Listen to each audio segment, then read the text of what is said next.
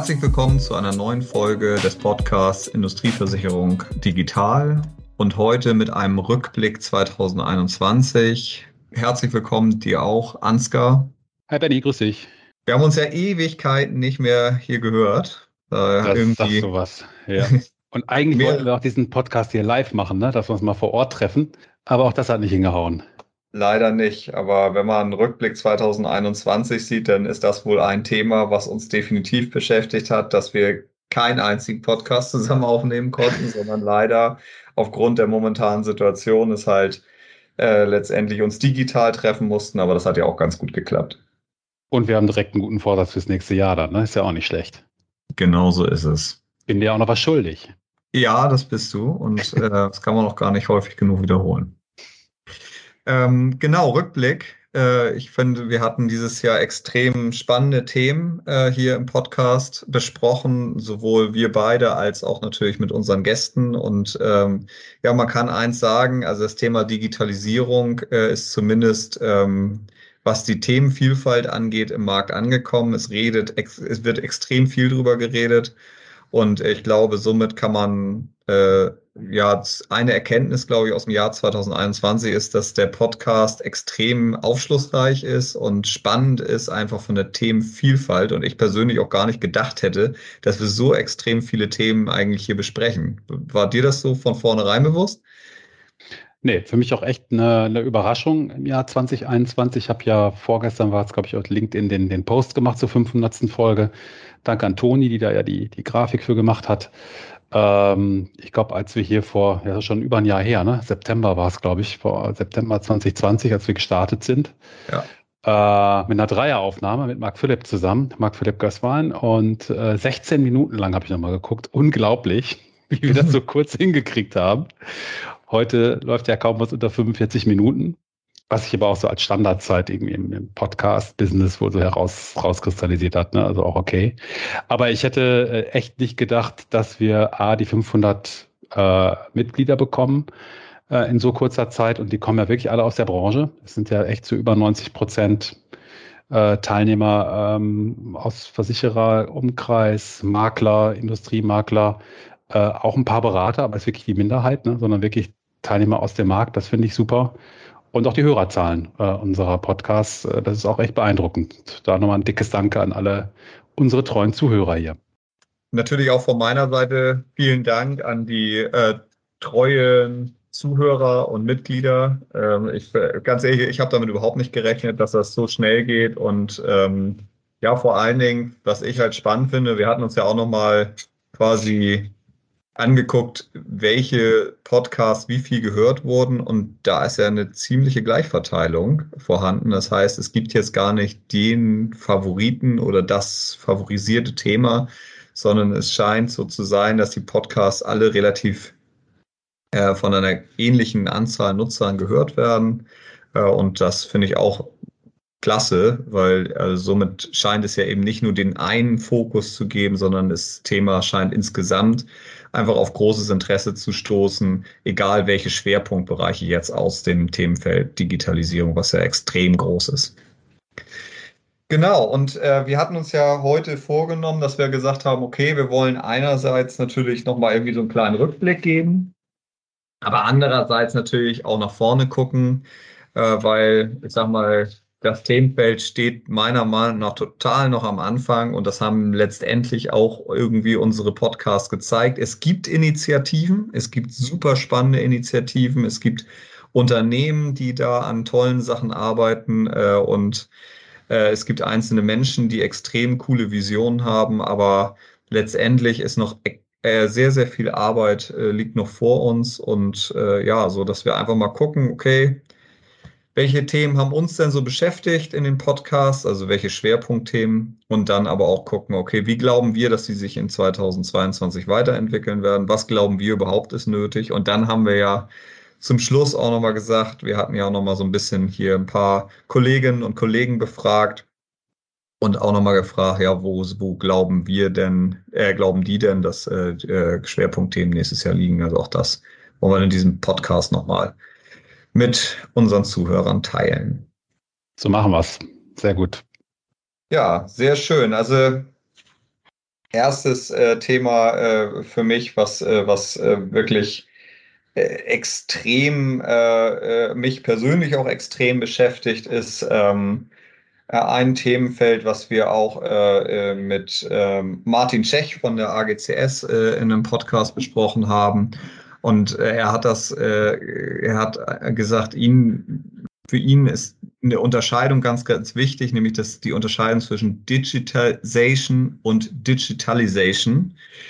Und ähm, ja, letztendlich äh, hatten wir uns ja auch nochmal im Vorfeld jetzt nochmal damit wirklich auseinandergesetzt und das eine meint halt äh, eigentlich die Übersetzung äh, von analogen in digitale ähm, äh, äh Prozesse, sage ich mal. Und das andere ist halt wirklich die digitale Transformation. Und zumindest nach meinem Kenntnisstand und das, was wir so hören, ist es doch bisher wirklich so, dass die meisten sich eigentlich mit äh, Digitalization äh, beschäftigen, also eher mit der Überführung heutiger Prozesse in eine, äh, in eine digitale Welt. Ähm, und dass es eigentlich eher seltener bisher wirklich um eine Transformation eines Geschäftsmodells geht ähm, und wirklich grundlegend Geschäftsmodelle auch hinterfragt werden, ob sie denn zukünftig noch genauso sinnvoll sind oder erweitert oder wie auch immer verändert werden müssten. Ja, also das ist für mich ein Thema, was auf jeden Fall nächstes Jahr äh, ein ganz großer Schwerpunkt sein sollte ähm, und äh, meiner Meinung nach auch jede Digitalisierungsinitiative begleiten sollte dass man sich halt immer fragt, ist das, was ich heute mache, wirklich in einer rein digitalen Welt noch sinnvoll? Ähm, welche Zwischenschritte müssen gegangen werden, etc. pp. Ja, ich glaube, eine andere Lesart oder Formulierung von dem Thema ist ja, wollen wir die Prozesse einfach so digitalisieren, wie sie schon sind. Das kennen wir auch so aus der, aus der Projektarbeit. Ne? Und das ist nochmal eine andere Übersetzung von diesem englischen Begriff Digitization. Und ich kann dir nur zustimmen, ähm, im Alltag, äh, im Projektalltag, aber auch, wenn man so von, von Kollegen äh, hört, was in anderen Unternehmen so los ist. Äh, wir sind immer noch, und das habe ich auch recht unterschätzt, muss ich ganz ehrlich sagen, für 2021 in dieser Phase, dass wir primär ähm, die bestehenden Prozesse ähm, digitalisieren ähm, viel Grundlagenarbeit, Thema Datenmodelle, kam ja auch an der einen oder anderen Stelle in unseren Podcasts vor. Und ähm, ja, ich hatte es gerade schon gesagt, ich hätte mir eigentlich gedacht, vielleicht auch sogar gewünscht, dass das schneller geht in diesem Jahr, dass wir also auch im Bereich der Industrieversicherung neue, neuere Geschäftsmodelle sehen, ähm, die vielleicht auch im Zusammenspiel der Marktteilnehmer ähm, vielleicht die äh, Zusammenarbeit nochmal neu justiert. Also damit meine ich das Zusammenspiel von Kunde, Makler, Versicherer oder Assekurateur. Wer was macht in dieser Kette.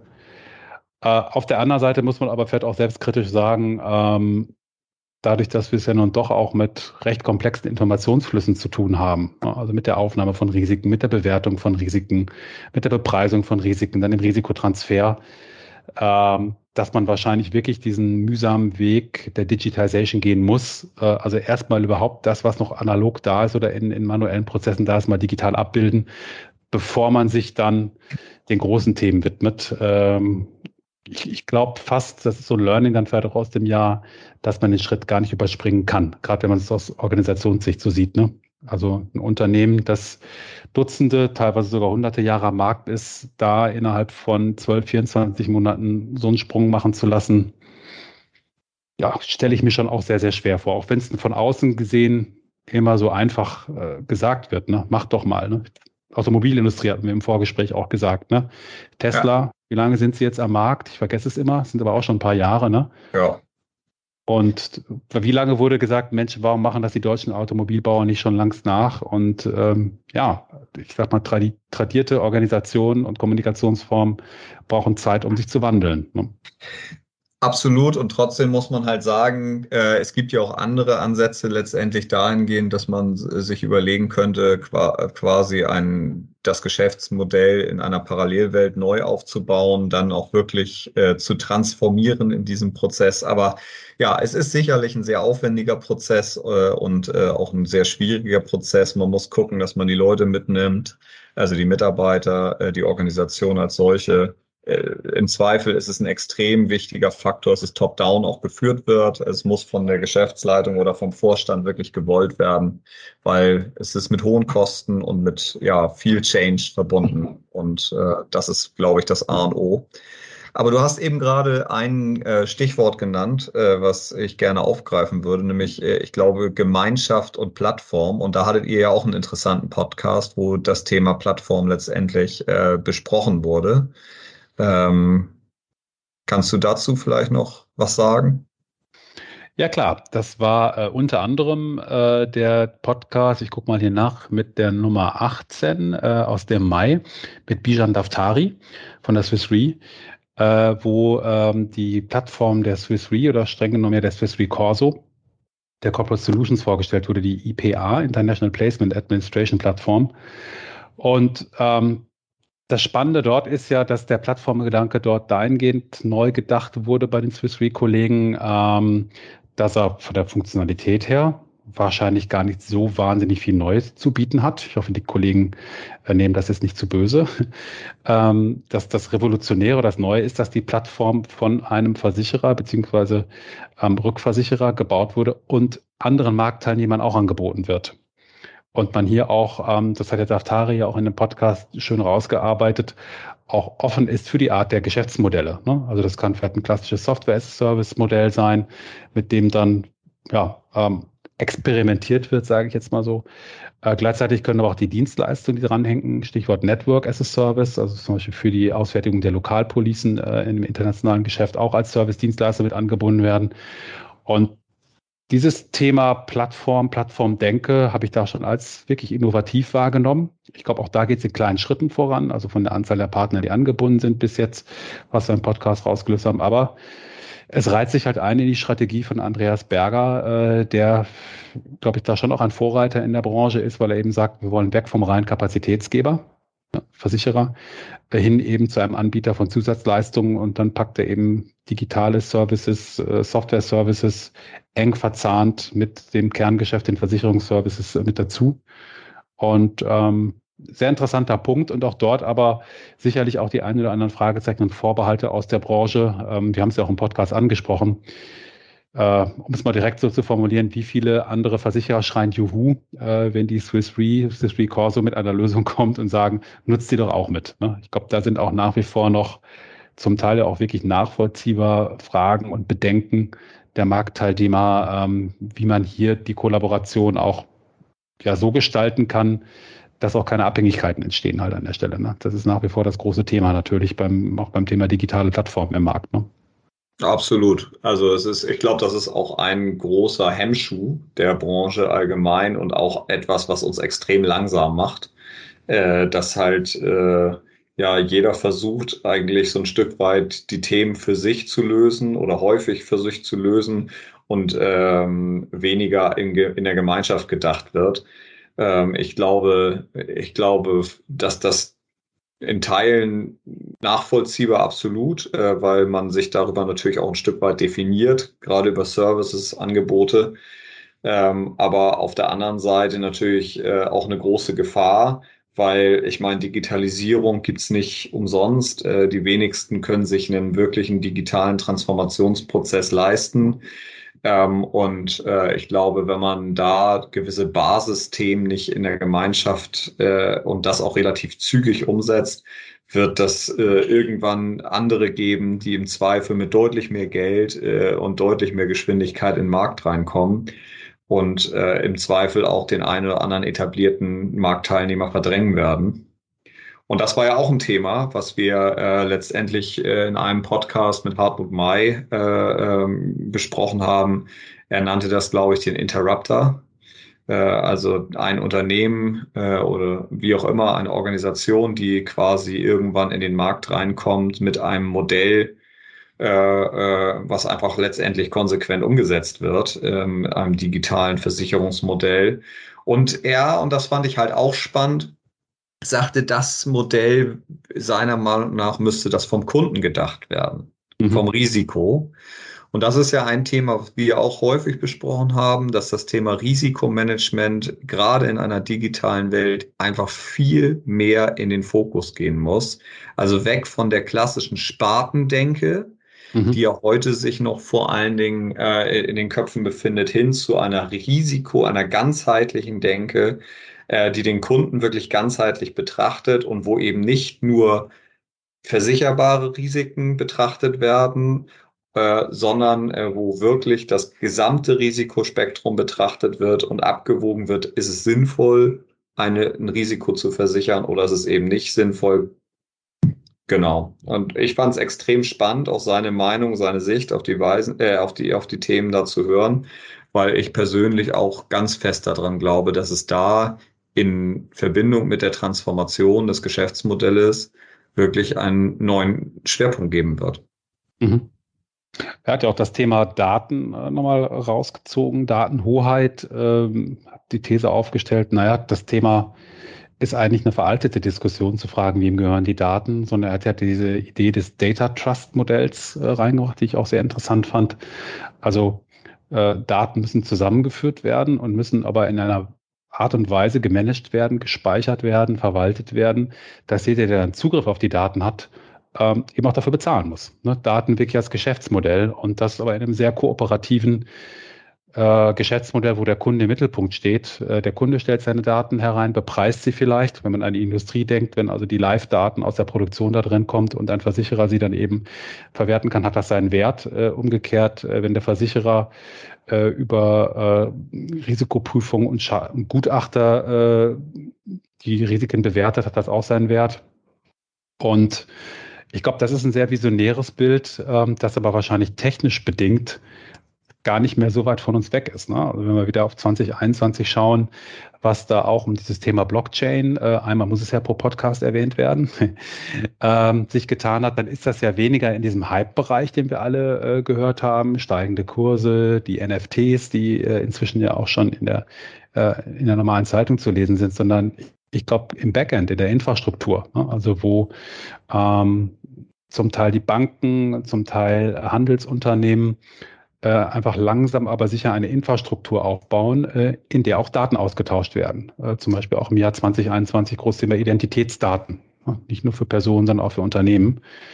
Und wenn das vielleicht mit Hilfe dieser oder ähnlicher Technologien gelingt, Daten vertrauensvoll unter der Hoheit der jeweils Beteiligten zusammenzuhalten und auch zu bepreisen, dann, da nehme ich mal ein bisschen was vorweg, vielleicht für, für eine Aussage in Richtung 2022 ehrlicherweise vielleicht sogar über das nächste Jahr hinaus, ist das, glaube ich, eine Vorhersage, die Hartmut Meider indirekt auch getroffen hat, an die ich auch ganz fest glaube.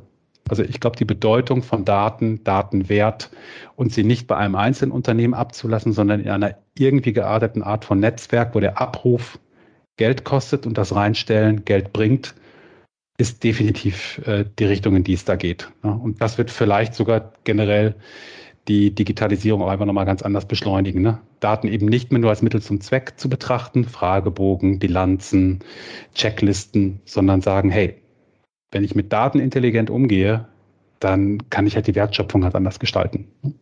Also sehr, sehr spannender Podcast, kann man jedem nochmal ans Herz legen. Ich gucke nochmal eben in meine schlaue Liste. Das war im März 2021 die Nummer 15 mit Hartmut May, mit dem schönen Titel von Fußballfeldern, digitalen Partnerschaften und neuen Businessmodellen.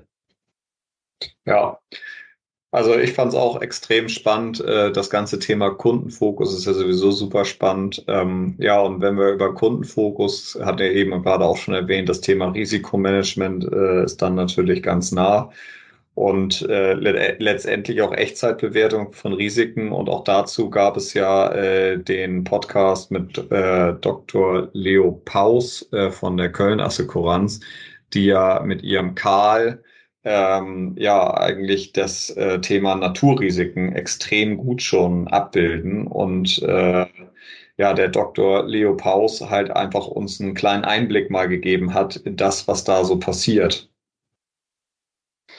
Genau, und hat natürlich auch äh, zu dem Zeitpunkt auch äh, direkt nochmal eine ganz brutale äh, Art der Realität widerfahren, nämlich durch die Hochwasserkatastrophen im Ahrtal, die ja unter anderem bei dem Thema Naturrisiken äh, hier bei der KA ja auch eine Rolle spielen. Ähm, hatte dann ja auch nochmal im Nachgang nochmal kommentiert. Ich nehme das kurz ab, da fand ich echt interessant, dass er, äh, weil das ja ein Thema ist, was auch die Kunden von der Risikoseite her sehr beschäftigt. Was bedeutet der Klimawandel jetzt, wo wir ihn so live äh, da ja auch erfahren? Und äh, da hat er ja sinngemäß gesagt, müssen wir das auch nochmal genau reinhören, aber ich habe so in Erinnerung, dass er sagt, dass es sein könnte, er hat es noch mit Konjunktiv gesagt, dass die Wiederkehrperioden, also die Häufigkeit, mit der solche Katastrophen, sowohl Hochwasser, äh, genau das gleiche ist, aber sicherlich auch bei anderen Naturkatastrophen, ähm, dass sich diese Wiederkehrperioden halbieren. Also dass praktisch die Risiken sich dadurch auch einfach verdoppeln. Ne? Ähm, ist halt schwer vorherzusagen, wann sie dann genau eintreffen. Da haben wir auch eine interessante Risikodiskussion mit ihm ja gehabt, die Definition von Risiko.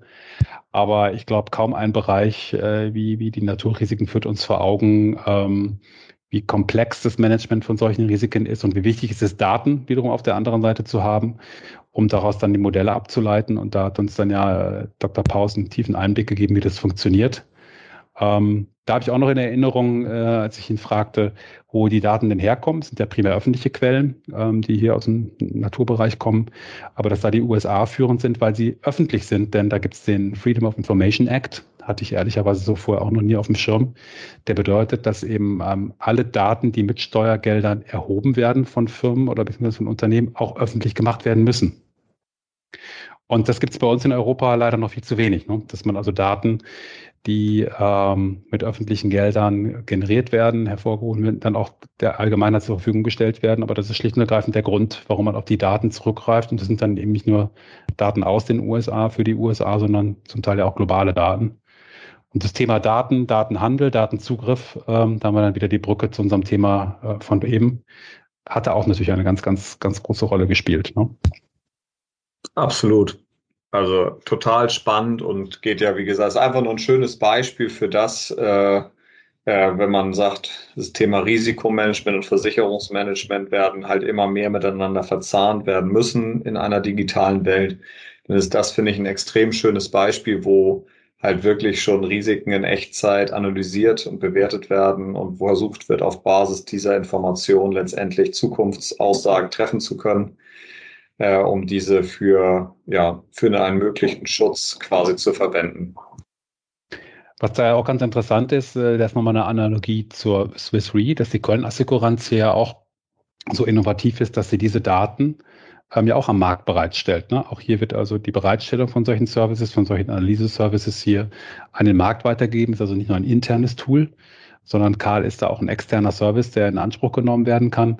Und Brücke zum Thema Change, was wir eben kurz andiskutiert hatten, wie schwer tut sich der Markt auch ähm, im Umgang mit so etwas. Ähm, da hat Dr. Paus ja auch kurz drüber erzählt, naja, wenn jetzt eben ein Unternehmen ähm, anhand zum Beispiel der Lagerhallen, oder doch der Lagerhallen ihrer Produktionsstätten sieht, welche Risiken besonders exponiert sind, kann man sich natürlich auch für den Versicherungsschutz jetzt innovative Modelle überlegen. Ne? Nach dem Motto, pack doch bitte deine Vorräte oder deine produzierten Güter an die Stellen, die einem geringeren Risiko ausgesetzt wird. Dann kann man auch an der Prämie vielleicht was gestalten. Die Schadenzahlen gehen runter und, und, und. Und er sagte, dass das durchaus probiert wurde in der Vergangenheit, teilweise auch mit Erfolg, aber sich unterm Strich äh, doch die Marktteilnehmer sehr schwer damit getan haben, solche ungewohnten Modelle ähm, hier auch einfach zu akzeptieren, dann wieder stark vom Menschen, von den jeweiligen Geschäftspartnern abhängig sind, obwohl es ja wieder für einen Außenstehenden so daneben eigentlich nur logisch ist, ne? dass man ihm sagt, na klar, jetzt kriege ich hier die Daten digital, da habe ich ein geringeres Risiko. Äh, wenn ich damit meine Güter dem niedrigeren Risiko aussetze, habe ich doch auch einen Prämienvorteil. So einfach scheint es dann einfach äh, im trägen Gang der Dinge im Geschäft dann doch nicht zu sein. Vielleicht sind die, sind die Kostenersparnisse auch einfach zu gering äh, oder waren da zu dem Zeitpunkt noch zu gering, als dass der Markt das für attraktiv gehalten hat. Keine Ahnung. Aber ich finde es klasse, dass nach wie vor solche Ideen im Raum sind und ich glaube damit auch, dass die Idee einer Versicherung ähm, dem Kunden gegenüber einfach nochmal ganz transparent machen. Ne? Und eben nicht mehr diese Blackbox. Warum zahle ich eigentlich Prämie X für irgendetwas? Ne? Ja, und auch ist auch wirklich äh, ähm, das versichert, was mein Risiko ist. Also beziehungsweise warum, also so ein, so ein Bedingungswerk, das regelt ja alle möglichen Inhalte, im Zweifel ja auch Inhalte, die gar nicht zu 100 Prozent auf das passen, was, was, was was das eigentliche Risiko ausmacht. Also natürlich versucht man das dem äh, so nah wie möglich zu bringen, aber am Ende sind es doch häufig Standardbedingungswerke, die extrem viel versichern oder eben auch nicht, je nachdem. Äh, und, und aber, aber es sind halt eben keine Individualbedingungswerke, die sich flexibel einer Risikosituation anpassen. Ähm, und äh, ja, das äh, Thema Bedingungswerke hat uns ja auch äh, beschäftigt. Ähm, äh, vor allen Dingen da der Vergleich äh, von äh, Bedingungswerken mit Hilfe von KI.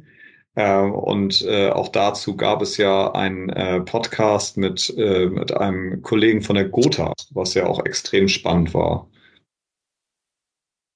Genau, die Gotha hat sich dort ein System angeschaut und auch äh, in Produktion genommen, das Bedingungswerke vergleichen kann miteinander, semantisch, muss man da sagen.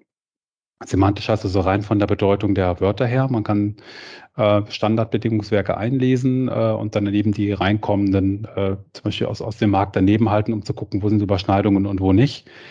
Ähm, aber man hat in dem Podcast auch gemerkt, wo die Grenzen einer solchen Technik sind. Ähm, zum Beispiel kann manchmal ein einzelnes Wort ja äh, den, den Sinnzusammenhang komplett ins Gegenteil verkehren. Ne? Also zum Beispiel Gefahren von Krieg äh, sind versichert oder sind nicht versichert. Dann sagt eine Maschine je nach Algorithmus, die sind zu 95 Prozent deckungsgleich, weil sie eben semantisch von den Wörtern her auch wirklich so ist, aber inhaltlich natürlich völlig konträr. Und äh, da war das große Learning und ich glaube, das ist auch etwas, was wir im, im gesamten Markt ja mitnehmen. Technologie, gerade auch äh, die doch häufig zitierte KI oder äh, AI, Artificial Intelligence Technologie, ist auch nicht perfekt, hat auch gar nicht den Anspruch, Menschen komplett zu ersetzen oder ihr Denken komplett zu ersetzen, sondern wir sind da eben in einem langen Prozess und es sind Hilfswerkzeuge äh, an der Stelle und das Mitarbeitern der Organisation nahezubringen, Lösungen, die auf den ersten Blick vielleicht noch, noch nicht so funktionieren, wie sie erwartet werden. Wenn ich doch hier zwei Bedingungswerke habe, da würde ich doch ganz klar, sieht doch jeder, da das eine ist konträr zu dem anderen, dass das nicht schlecht ist, sondern dass man eben durch Beschäftigung und durch Lernen, äh, auch von menschlicher Seite her das Lernen, äh, dann eben solche Tools und Werkzeuge besser macht. Das ist, glaube ich, eine der großen Aufgaben, die die Gotha hier auch stellt für die Zukunft, äh, wie man das Step by Step an die Mitarbeiter näher ranbringt und ihnen letztendlich den Umgang mit den, mit den Tools auch nahelegt und natürlich die Feedback-Schleifen aufbaut, wie man die Tools auch noch weiter optimiert an der Stelle halt, ne? keine Frage. Ähm, obwohl sie eben ähm, auf den ersten Blick von den Fachbereichen äh, an einigen Stellen für nicht gerade sehr intelligent, das nochmal zum Stichwort künstliche Intelligenz wahrgenommen werden. Ja. Also Change Management, da haben wir wieder das Thema, ne? Change, Begleitung, einfach nur eine Software wohin stellen, reicht nicht aus. Äh, aber inhaltlich fand ich das Thema total spannend, weil ich glaube, die Branche, die ja so textlastig ist, Bedingungswerke, Verträge, ähm, Schadengutachten, Berichte. Äh, ich glaube, da liegt noch ganz viel brach, wie wir hier in der Branche Mitarbeiter eben unterstützen können bei der Bewältigung von dieser Informationsflut halt. Ne? Mal einen schnellen Überblick bekommen, wo sind Hauptunterschiede. Nicht mit dem Anspruch einer 100% Automatisierung, aber ja, mal äh, auf den Klick hin ein 20 Seiten PDF schon mal zumindest zusammengefasst zu haben für einen Überblick. Ne? Das sind, glaube ich, ganz wertvolle Tools, ähm, wo wir bestimmt im nächsten Jahr auch noch mit fortschreitender Technik noch eine Menge mehr sehen werden. Ja, im Zweifel ist es ein Teil von Digitization ähm, mhm. und äh, eben noch nicht die Transformation. Ähm, aber es ist halt einfach ein Schritt und es ist auch ein Schritt in die richtige Richtung. Ähm, und ich glaube auch, dass sich äh, solche Initiativen äh, noch deutlich verstärken werden und auch total richtig ist, diese zu verstärken, weil äh, genau aus dem Change-Gedanken heraus es halt im Zweifel gar nicht möglich ist, äh, gleich das ganz große Rad zu drehen, sondern man halt über Einzelprojekte äh, und Initiativen sich ganz äh, Schritt für Schritt dem ganzen Thema annähern muss. Genau, und da muss halt jede Organisation letztendlich auch ein Stück weit für sich überlegen, welcher Weg ist da der, der ähm, gewünscht wird. Und ich glaube, noch haben wir quasi eigentlich den Luxus, dass wir äh, in unterschiedlichem Tempo vorangehen können und unterschiedlich uns überlegen können, wie gehen wir diesen Weg. Und aber auch da nochmal den Sprung zur Automobilindustrie. Äh, da kam der Interrupter. Und auf einmal äh, werden auch die etablierten Marken ein Stück weit panisch und überlegen sich, oh Mann, wie können wir das Ganze, wie können wir da ganz äh, Schritt halten? Und ähm, ja, also wie gesagt, ich glaube, momentan äh, ist die, ist die Versicherungsbranche da noch, äh, noch von entfernt. Momentan kann man sich noch leisten, unterschiedliche Geschwindigkeiten an den Tag zu legen.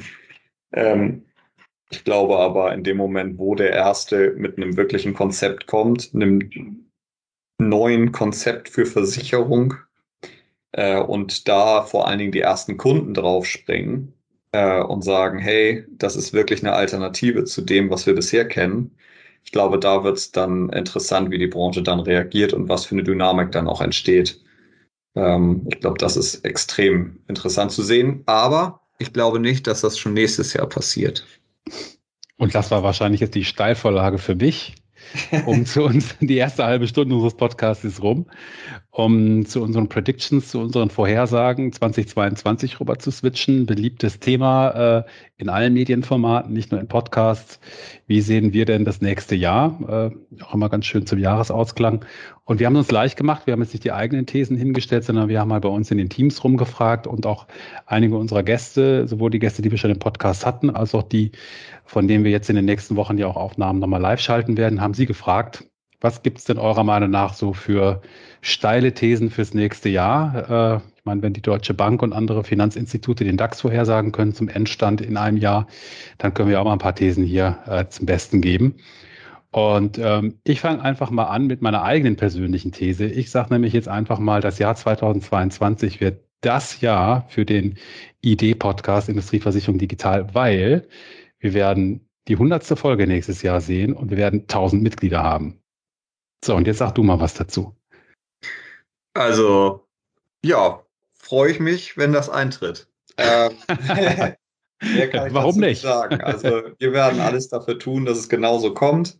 Äh, ich glaube, es bringt extrem viel Spaß, äh, hier äh, mit allen Beteiligten zusammen die Podcasts aufzunehmen, das Feedback zu bekommen, Fragen zu bekommen und immer wieder auch neue Themen quasi zu erörtern oder auch zu lernen äh, und einfach letztendlich zu gucken, okay, wo, wo orientiert sich der Markt hin, die Branche hin.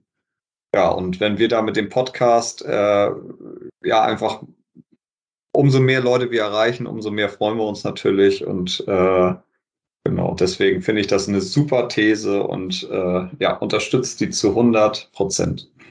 Sehr gut. Ich wette dieses Jahr auch extra nicht. Das geht ja immer nach hinten los. Sehr gut. Eine Sache, äh, die sich ja jetzt in den letzten Wochen und Monaten herauskristallisiert, ist ja, dass äh, auch das Thema Bipro neuen Schwung bekommen hat. Mhm. Äh, und, und da auch eine These für nächstes Jahr, dass wirklich das Ganze wirklich nochmal richtig an Fahrt gewinnt und der ein oder andere Ansatz, gerade zum Thema Abrechnung, Vermittlerabrechnung, sich wirklich auch da durchsetzt von der Bipro aus. Ich persönlich glaube, die werden es hinkriegen. Ähm, äh, weil ich, da sind jetzt ein paar etablierte äh, Player, die da wirklich richtig Gas geben momentan. Es springen immer mehr äh, Makler auch auf und Versicherer natürlich auch. Äh, das Thema gerade Abrechnung ist ein Thema, da wird sich keiner unterscheiden. Es ist halt einfach, ja, letztendlich ja, es muss halt gemacht werden. Es ist extrem wichtig und heute ist es extrem krass in, äh, komplex äh, zwischen den einzelnen Marktteilnehmern. Ja, deswegen glaube ich, das ist auf jeden Fall etwas, was, was passieren wird. Startet durch unsicher. Also ob sie wirklich am Ende durchstarten, keine Ahnung. Ich glaube, die einzelnen Initiativen, das wird je nach Themenbereich, wird es da mehr Interesse oder weniger Interesse geben. So würde ich es mal bewerten. Ja, also ich glaube, beim dritten Mal schaffen sie es. Es hat ja vorher zwei Initiativen gegeben, ähm, wenn ich richtig mitgezählt habe, zum Thema Industrieversicherung und Gewerbe. Äh, ich glaube, es ist sehr schlau, ähm, eben nicht produktbezogene Prozesse zu machen, nicht spartenbezogene Prozesse, wie du gerade gesagt hast, Abrechnung.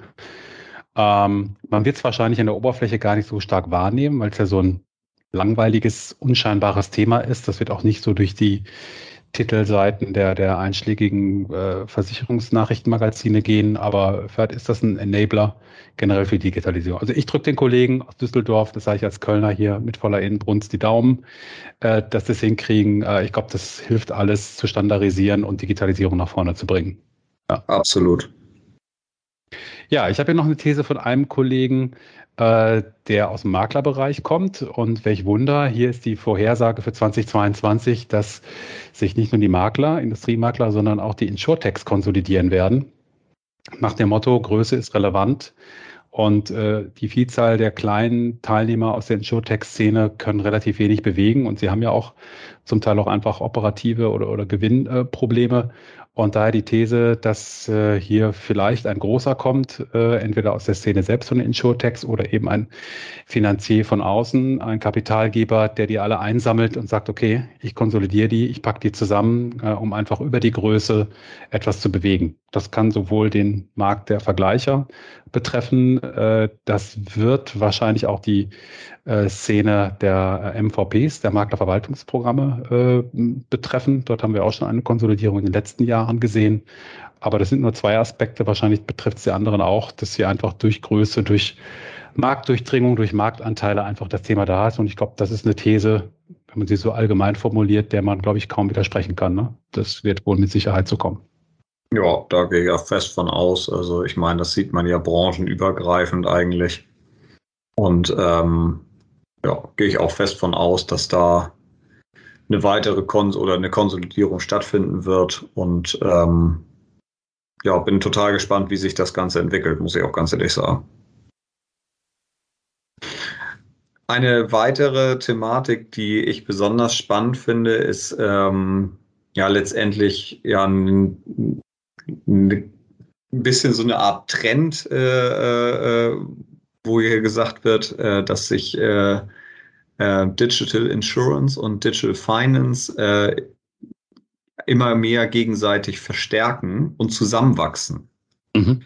Ähm, und das gerade mit dem Fokus auf Industrie und da mit den, äh, also ich sag mal Schlagworten Digital Assets und Digital äh, oder Tokenisierung. Und ähm, ja, da, also um das Ganze zu übersetzen, da ist natürlich das Thema Bewertung steht da natürlich im Vordergrund.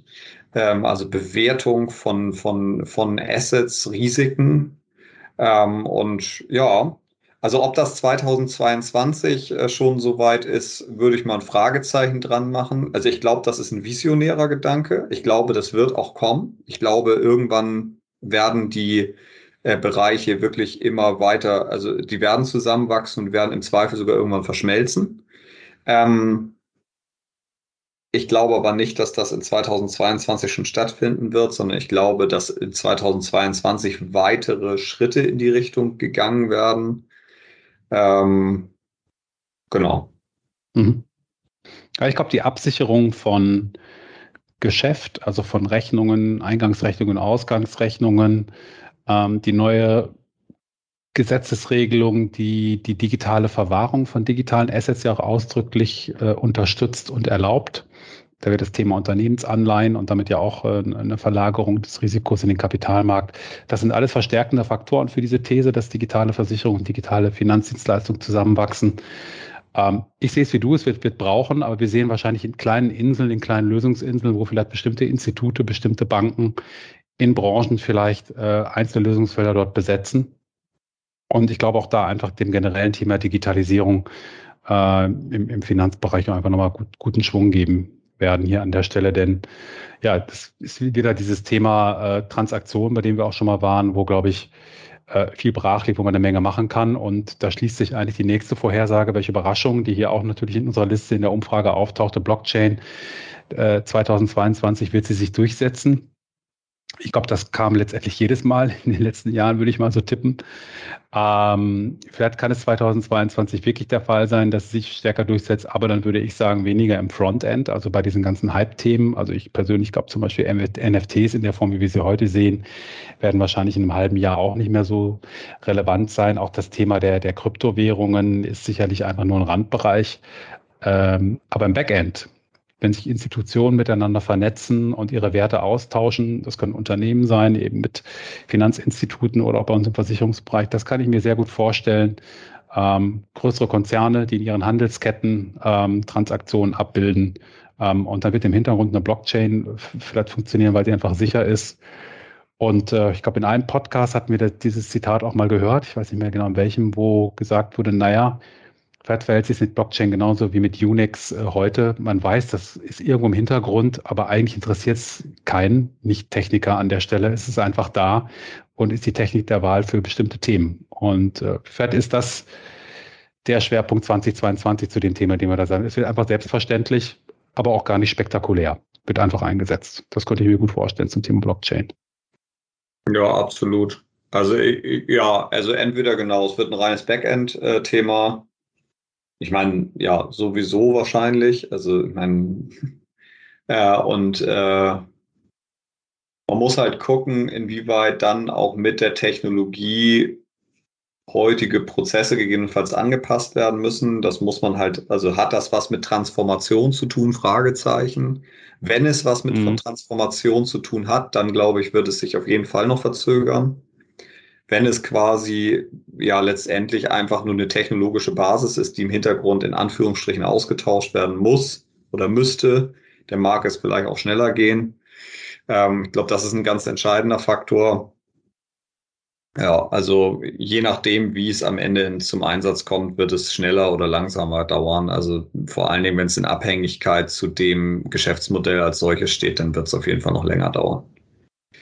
Ähm, Genau, ich finde ein Stück weit damit äh, da passend ist äh, noch ein Punkt, der ja uns auch gesagt wurde. Nächstes Jahr wird das Jahr der digitalen Identitäten. Ähm, äh, also das erste Personenidentitäten ähm, und Unternehmensidentitäten letztendlich auch über äh, ähm, Blockchain-Technologie äh, letztendlich ja zur Verfügung gestellt werden. Glaube ich schon eher. Mhm. Ähm, das äh, könnte wirklich sein. Ähm, ich sag mal, ich glaube, äh, dass mittlerweile es äh, die technologische Basis gibt, dies zu tun. Äh, man muss halt den, also man muss halt gucken, in welchem, in welchen Bereichen wird das gemacht. Äh, wo wird das, äh, wo wird die so eine Technologie genutzt? Wird das jetzt im Versicherungsbereich beispielsweise geschehen? Muss man schauen. Äh, aber insgesamt glaube ich schon, dass das ein Thema ist, wo jetzt langsam quasi sich äh, schon, der, äh, wo, wo sich jetzt einfach hinentwickelt wird. Ja, und ich glaube, da tut der Gesetzgeber ja auch noch sein Gutes dazu. Äh, so wurde in Deutschland die Einführung jetzt speziell der Personenidentitäten, die für nächstes Jahr geplant ist, die EU ähm, die das auch entsprechend flankierend begleitet. Äh, die IDAS, die auch nochmal äh, in der nächsten Version vor der Tür steht, da gehen wir dann eher in 2023, 2024. Aber ich glaube, wenn der Staat da die Geschwindigkeit beibehält, die wir gerade auch im letzten Jahr gesehen haben, dann werden diese Themen kommen und die sind ja auch ganz wichtig als Basisinfrastruktur, das Thema Identitäten, dass wir halt für den Abschluss von Verträgen, von Transaktionen rechtssicher wissen, wer da mit wem agiert. Äh, das ist, glaube ich, total wichtig. Von daher muss es fast nächstes Jahr stattfinden, dass es auch flächendeckend ja. da Akzeptanz findet. Ne? Ja. Ein Schlusswort von dir, Benny. Tja. Ein Schlusswort. Das ist ja immer schwierig. Ähm, also ich persönlich würde mir echt wünschen, dass wir äh, uns als Branche mehr der Transformation widmen, dass wir da einfach mutiger sind, äh, und ähm, wirklich äh, den, den, das, die, die Digitalisierung als Chance verstehen, den Kunden in den Mittelpunkt zu setzen. Ich glaube, nur wenn das gelingt, wird man auch langfristig äh, eine Daseinsberechtigung haben. Äh, und somit muss ich sagen, ich weiß, dass das 2022 nicht passieren wird, aber ich glaube, dass auch 2022 ein Jahr sein wird, in dem man einfach dahingehend weiter Überzeugungsarbeit leisten muss ähm, äh, und versuchen muss, immer mehr Marktteilnehmer von diesem Gedanken zu überzeugen äh, und letztendlich somit ein Stück weit auch gemeinsam an dieser Idee zu arbeiten. Ähm, genau, also da, da bin ich persönlich äh, von überzeugt, dass das geschehen muss, äh, um langfristig bestehen zu können. Und äh, ja, ansonsten als Schlusswort muss ich sagen, kann ich mich nur bedanken für das Jahr 2021, was extrem viel Spaß gemacht hat, extrem viel informativ war und äh, freue mich auf 2022, neue Themen, neue Themenfelder, neue Diskussionen, neue Gespräche. Genau. Ein perfektes Schlusswort, dem ist nichts hinzuzufügen. Vielen Dank, Benny. Vielen Dank für alle Zuhörer da draußen, Zuhörer und Zuhörerinnen natürlich. Und schöne und geruhsame Feiertage und bis bald. Bis nächstes Jahr. Tschüss. Bis nächstes Jahr. Ciao.